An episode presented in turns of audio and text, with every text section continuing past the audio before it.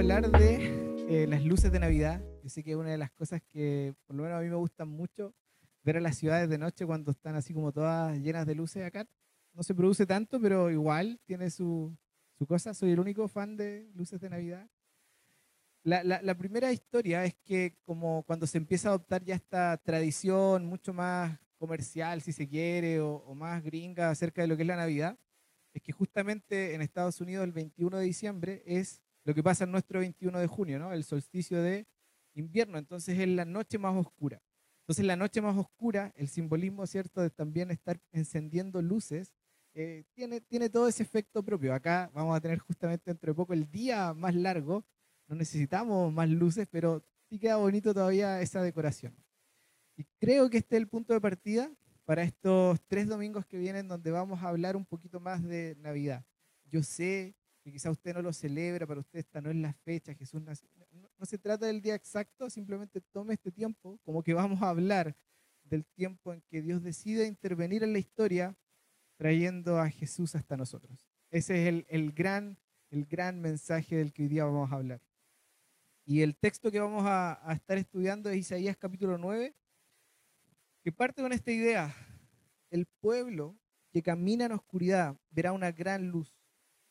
Para aquellos que viven en una tierra de densa oscuridad, brillará una luz. Luego en el verso 6 dice, pues nos ha nacido un niño, un hijo se nos ha dado. El gobierno descansará sobre sus hombros y será llamado consejero maravilloso, Dios poderoso, Padre eterno, príncipe de paz. Y sé que Navidad siempre lo pensamos como un tiempo lindo porque, como a mí, me gustan las luces, los regalos, la mono, no sé lo que le gustará a usted en su tradición, regalos, todas esas cosas, ¿cierto? Pero eh, hay algo maravilloso dentro de como, no solo lo comercial de que brille la luz de la solidaridad entre nosotros y que hermoso es como lo mejor de lo humano, que yo sí creo que es una época donde podemos conectar con todo eso bueno, pero también como la Biblia presenta la Navidad, es, un, es una etapa donde vemos la Navidad como algo salvaje, la Navidad como una guerra que la luz le está planteando a la oscuridad. Fíjense cómo parte este texto diciendo, en un mundo, en un pueblo que caminaba en una densa oscuridad, brilló una luz. Y creo que, de nuevo, luces no solo se trata de nuestra bondad, sino Navidad se trata de la luz entrando a combatir toda oscuridad, toda maldad. Y de eso quiero que hoy día hablemos un poquito. Y la Biblia toma varios conceptos para hablar de oscuridad pero principalmente son, son tres. Uno de ellos no lo vamos a tocar hoy día, vamos a hablar del primero que es maldad, lo vamos a tomar el otro domingo, no porque 19 y hay votaciones y hay mucha maldad, sino porque solo coincide con que la otra semana es, vamos a hablar de maldad. Pero hay otros dos conceptos con que la Biblia asocia o ocupa para describir el tema de oscuridad. Y estos otros dos son ignorancia y misterio. ¿Sí? Oscuridad entonces en la Biblia siempre está referido a estos tres elementos. Uno maldad, el otro es ignorancia y el tercero, misterio. ¿sí? Entonces vamos a, ir con estos dos, ignorancia y misterio. Y la ignorancia también en la escritura está abordada, hoy día es como clase, así como para que si va a tomar nota o pueda acordarse de esto. Ignorancia también está tomado como en varios sentidos. Una es la ignorancia del que es pobre en espíritu, del que simplemente no sabe y reconoce que no sabe y tiene un anhelo de saber. Alguien que puede decir, yo de verdad no sé qué es lo que hay más allá, no sé hacia dónde va la vida, pero también hay otra ignorancia y, esta ignorancia está mucho más referida, sé que he dicho muchas palabras, espero que se llegue a entender en algún rato, está mucho más referida a vanidad. Una ignorancia que es una decisión de nuestro corazón de decir, yo simplemente ya sé cómo funcionan las cosas y no hay nada más que pueda saber. Y ese tipo de ignorancia también tiene otra palabra en la Biblia, es engaño, es estar bajo el engaño. Por ejemplo, Efesios 4:17 toma este concepto y dice, esto digo y requiero en el Señor, que ya no anden como los otros gentiles, que andan en la vanidad de su mente, teniendo su entendimiento entenebrecido, que es una expresión para los que no manejan Reina Valera 1960, entenebrecido es en tinieblas, en oscuridad ajenos de la vida de Dios por la ignorancia. De nuevo, esta palabra clave que está ahí funcionando siempre. ¿Qué hay en ellos? Y mire, la, mire lo que Pablo dice, por la ignorancia, por la dureza de su corazón. Es decir, por la ignorancia que se produce por la dureza de su corazón. No estamos hablando de una ignorancia que es si es que fui a la universidad o no, cuántos postítulos tengo, si es que no, si soy muy letrado o no, o no soy letrado.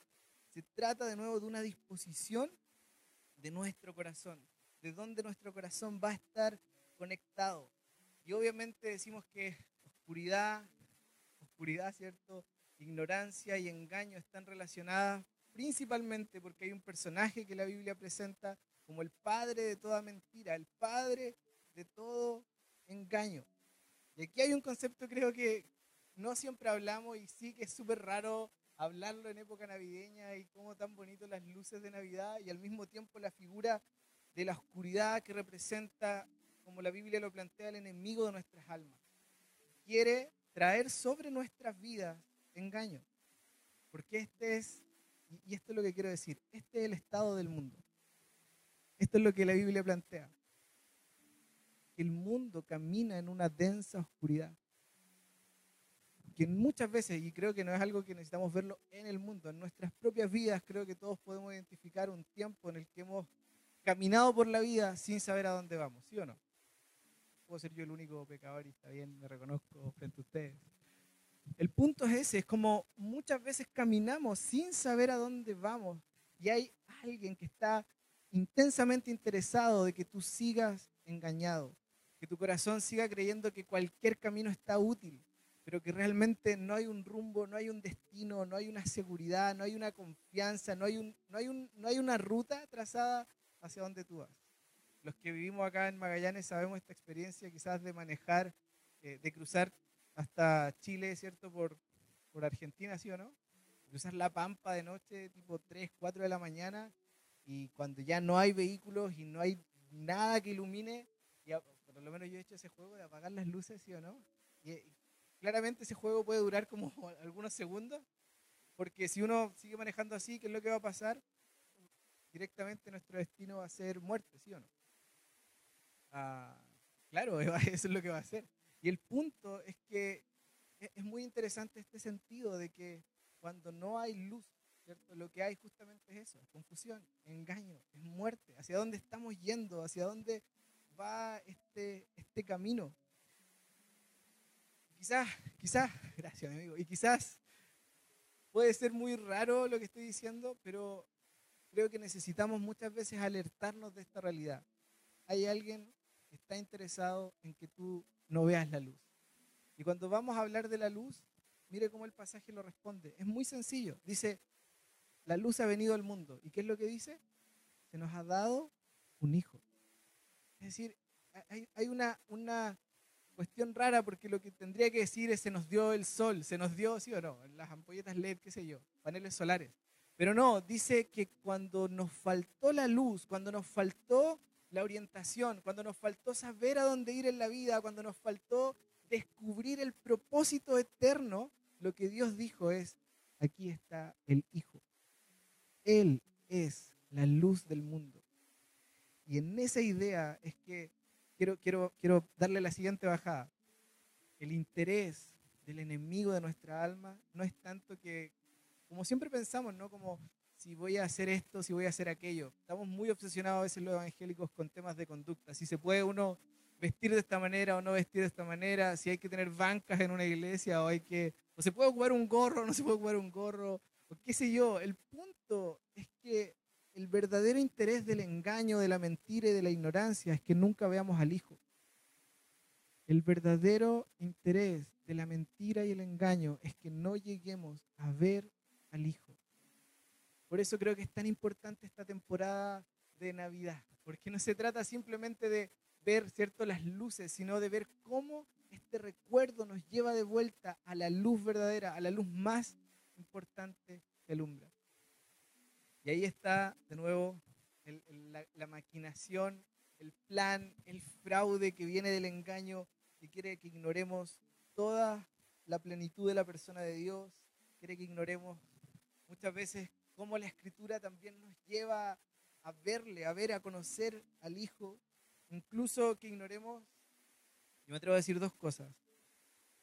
Ah, la oscuridad, ¿cierto? La mentira, el engaño, quiere que ignoremos la gloriosa gracia que es la iglesia. En esto yo sé que puedo caminar en un terreno sensible porque muchos de nosotros hemos tenido muchas historias ambivalentes con, entre comillas, la iglesia con ni pequeña. Se me viene mucho a la mente una frase que, tuve que notar porque cada vez que pensaba en esto, una y otra vez eh, venía, que es de Lewis, en uno de sus libros que dice, toda una historia para relatar, pero creo que se va a entender, dice la iglesia, la de raíces eternas, que vemos extenderse en el tiempo y en el espacio, es temible como un ejército con las banderas desplegadas, ondeando al viento. Es invisible para los hombres que a veces identifican la iglesia con el edificio en el que asisten a medio construir. Siempre nos sentimos un poco así, queriendo construir un poco más acá.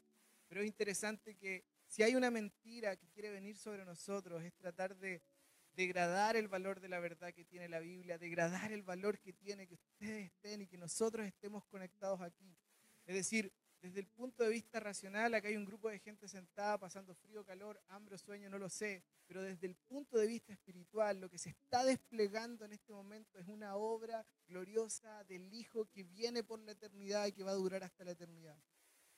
Yo sé que no es fácil verlo desde esa perspectiva, porque vemos caras reales, vemos vidas reales, vemos gente real que sufre, que tiene sus chascarros, que ustedes conocen los míos, conocemos los de Roberto también.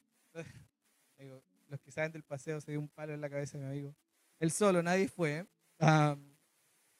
pero este es el interés del enemigo. Siempre que la mentira quiere entrar en algún lugar, siempre que el enemigo quiere reclamar un espacio en nuestra vida, lo va a hacer a través de la mentira y del engaño siempre lo va a hacer a través de la mentira y del engaño. Entonces muchas veces vamos a cerrar el año pensando que nos falta tanto, que es tan difícil, porque quizás hemos sido afectados por velos que nos han impedido ver todo lo que tenemos en el Hijo. Y cuando empezamos a ver lo que nos ha sido dado en Cristo, nuestra mente empieza a, sí, a, a moverse de una manera diferente.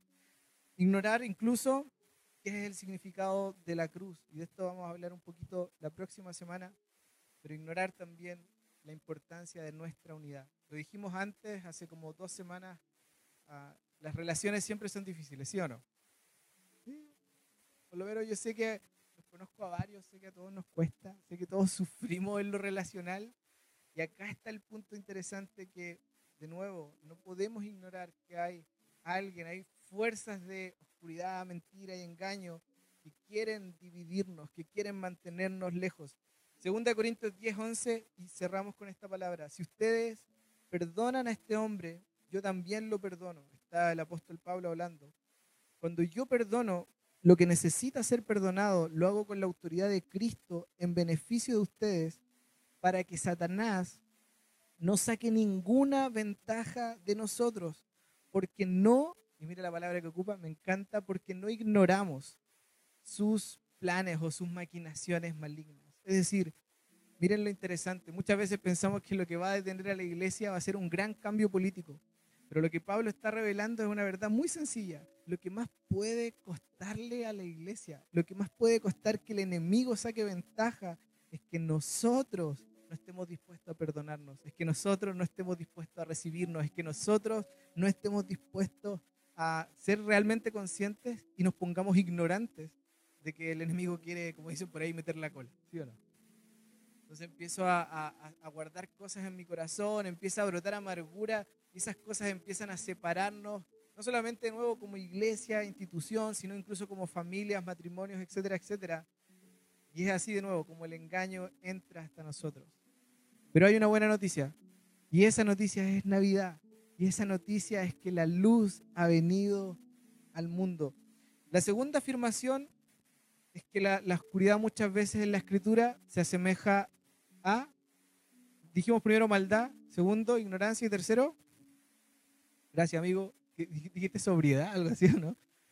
Oscuridad, no. Oscuridad se asemeja, ¿cierto? A misterio, la tercera palabra, misterio. Tercera palabra, segunda que vamos a trabajar hoy día. Maldad, ignorancia, misterio.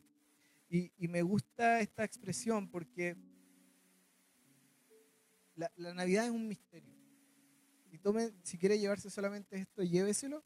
Pero Navidad básicamente es que Dios se ha vuelto un niño humano.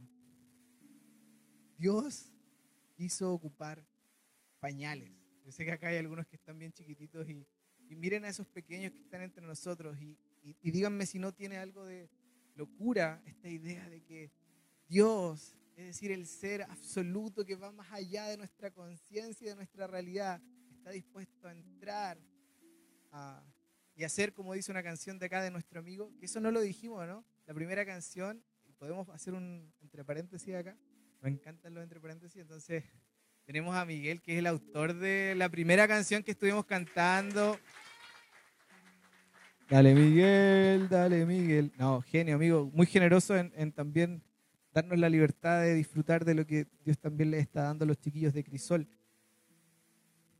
Pero esta expresión que es de ellos también, pero de la escritura y también de Dios mismo, es que la Navidad es el misterio de cómo Dios hizo visible lo invisible. Él hizo visible lo que era invisible. ¿Y por qué esto es un misterio?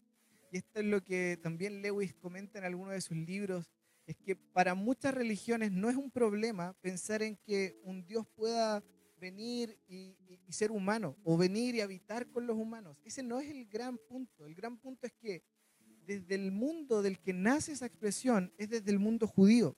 Síganme con esto porque está interesante. Cuando yo lo leí a mí me pareció interesante, quizá usted no. Pero el mundo judío tiene esta idea de que Dios es un ser trascendente. Es decir, la diferencia entre un ser trascendente es que yo no lo puedo conocer si Él no se revela. Yo no puedo llegar a Él. Yo por eso ellos tienen tan fuerte este concepto de que el nombre de Dios es algo sagrado que no lo pueden no lo pueden pronunciar porque Él es el otro, el que está más allá, el que habita en el misterio. Es casi como el inalcanzable, el altísimo, y ocupan muchas expresiones para referirse a Él, porque no pueden, de nuevo, como nosotros, entrar en una relación inmanente, es decir, que yo puedo tocar y que estamos en esta altura, cierto, relacional. Él es trascendente y está más allá de lo que yo puedo entender. Y esta idea, de nuevo, es este Dios que está aparte de todo, no puedo nombrar, ¿cierto? Que habita en, lo, el misterio y en la densa oscuridad. Entonces para Lewis lo que vuela su cabeza y lo que vuela mi cabeza también es como en ese contexto judío venga esta persona, este hombre judío, a decir que Él es Dios habitando entre nosotros. Porque eso quiere decir algo, quiere decir que el misterio de lo trascendente se ha vuelto inmanente. Eh, quiere decir que el misterio de lo que está más allá ha venido más acá. Quiere decir que el misterio de lo que no podíamos tocar, ahora podemos abrazarlo. Y me encanta porque esto es de nuevo una y otra vez lo que el enemigo quiere velar en nuestra mente. Yo no puedo con mis palabras llevarte a ver esta realidad. Se entiende, ¿no? Ahí tenemos una luz y si yo voy y pongo paños y paños encima, pronto no vamos a ver absolutamente nada. La luz verdadera es que Cristo es el regalo de la Navidad. Cristo es el misterio de lo, de lo invisible haciéndose visible para que lo podamos tocar, para que podamos entrar en esa relación. Él es la respuesta al problema de la oscuridad, de la maldad, de la ignorancia y del misterio, hecho real, caminando entre nosotros. Entonces, paro acá para decir, quizás para usted este es un mensaje que no tiene ni una conexión con su vida. No lo sé, no lo sé, porque muchas veces tomamos a la iglesia como un lugar donde queremos recibir simplemente ánimo, para vivir una semana. Y yo creo que, gloria a Dios por eso, es súper importante. Pero la iglesia es mucho más que esto. Es volver a poner en el centro, es volver a poner nuestra mirada en este misterio. Es volver a poner nuestra mirada en que la luz ha venido a habitar y que si es que realmente no salimos de ese engaño, si no dispongo de mi corazón para que Dios se me revele, entonces no voy a poder ver, aunque el que esté acá sea el mejor de los predicadores, hay una disposición que está en tu corazón y en mi corazón que tiene que decir, quiero conocer más a Jesús. Él es la luz, Él es el regalo, Él es la respuesta a la humanidad. Pues nos ha nacido un niño, un hijo se nos ha dado y el gobierno descansará sobre sus hombros y Él será llamado consejero maravilloso, Dios poderoso, Padre eterno, príncipe de paz cuando su luz crece, tanto en la iglesia como en nuestra vida, toda, toda ignorancia, todo temor, todo engaño empieza a retroceder. ¿Sí? Usted sabe que si en una pieza, por ejemplo, queremos encontrar algo, ¿qué es lo primero que hacemos?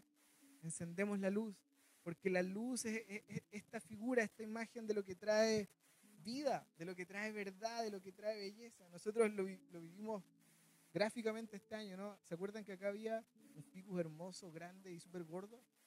Quizás algunos se acuerdan, los más fans de las, de las plantas. Y empezó a morir porque la cantidad de, bueno, frío, una, ¿cierto? Pero la cantidad de luz que recibía acá era muy poca. Y la falta de esa luz, poco a poco lo fue marchitando, marchitando, marchitando, hasta que lo tuvimos que sacar de este lugar y lo llevamos a tratamiento intensivo. Y ya no vuelve acá porque obviamente la luz no le sirve. Cuando quieran ir a verlo, pueden pasar a visitarnos a la casa, no hay ningún problema.